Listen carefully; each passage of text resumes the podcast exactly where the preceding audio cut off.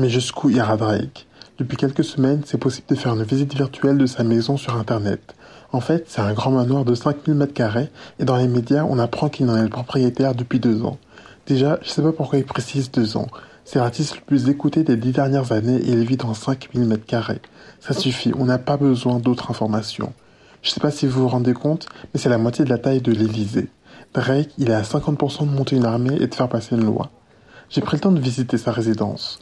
Faut y savoir que Drake, il a une version miniature de son manoir en Lego. Il n'y a que comme ça que tu peux le voir en entier. Ou en avion, au choix. S'il y a un feu qui se déclenche, je pense qu'il fait pas venir les pompiers. Il appelle directement un Canadair. Et c'est une réplique originale, parce que c'est tellement grand que la maquette Lego fait la taille d'un lit double. Quand j'ai vu ça, j'étais perplexe. Parce que je viens d'emménager à Paris, et dans un studio parisien, un lit double, ça rentre pas. Enfin, à part si t'enlèves la salle de bain et le respect. Il n'y a pas de conclusion à cet épisode.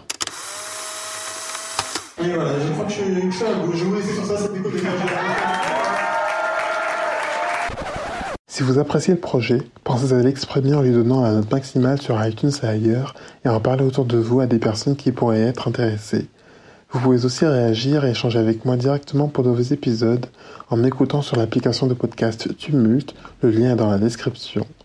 Enfin, vous pouvez aussi me rejoindre sur les réseaux sociaux en cherchant la Minute Douce sur Instagram. Merci de votre écoute et à bientôt dans la Minute Douce.